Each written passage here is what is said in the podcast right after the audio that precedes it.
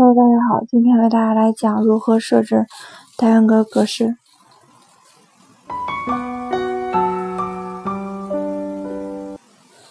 单元格格式的设置主要包括设置字体格式、对齐边框和底纹等情况。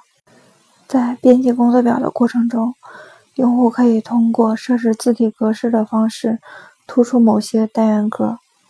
打开 Excel 表，选中单元格。切换到开始选项卡，单击字体组中的对话框启动器按钮，弹出设置单元格格式对话框，切换到字体选项卡。我们可以看到，可以设置字体、字形、字号以及下划线、特殊效果，例如删除线、上角标、下角标等情况。